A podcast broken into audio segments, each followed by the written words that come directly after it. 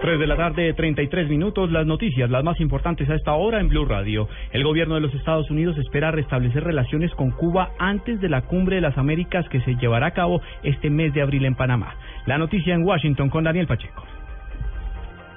Juan Camilo sí lo dijo una alta funcionaria del Departamento de Estado en una conversación con eh, periodistas solo dos días antes de que comience la segunda ronda de conversaciones entre Cuba y Estados Unidos aquí en Washington.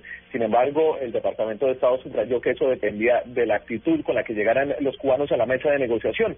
En esta ocasión serán solo los acercamientos diplomáticos para poder, poder abrir embajadas en los dos países los temas en discusión en Washington, en los que se espera poder tramitar con mayor velocidad este acercamiento. Temas claves serán eh, cómo moverse alrededor de los países, eh, el personal consular, cómo la gente podrá entrar a cada embajada, la embajada de Washington en La Habana y la de La Habana en Washington, y cómo enviar bienes eh, de los países de origen a sus embajadas.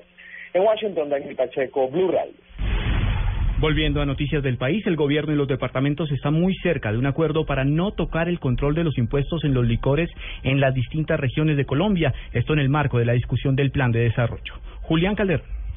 En las últimas horas hubo una reunión entre el Ministerio de Hacienda, Planeación Nacional y la Federación Nacional de Departamentos en la que se discutió el artículo del Plan Nacional de Desarrollo que propone una transición hacia la reducción de los impuestos a licores importados para en cinco años unificarse en un solo tipo de impuesto con los nacionales. Luis Fernando Mejía, subdirector general sectorial de Planeación Nacional.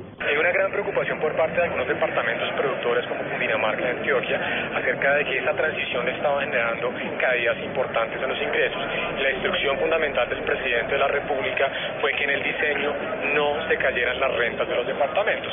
En esa discusión es lo que se avanzó ayer y parece que ya hay algunos tipos de acuerdo, pero muy seguramente se anunciarán próximamente. El resultado de un posible acuerdo se revelaría en la Cumbre Nacional de Gobernadores Guainía 2015. Julián Calderón, Blue Radio.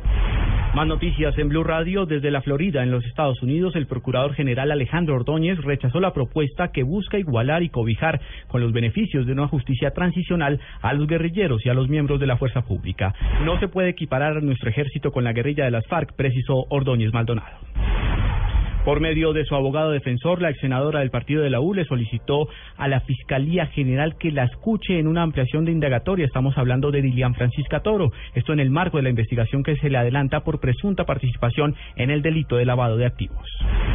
Y en noticias del mundo, los precios del petróleo superaron la barrera de los 50 dólares el barril en Nueva York, luego de la publicación de datos contrastados sobre las reservas estadounidenses en un mercado que prioriza los elementos positivos.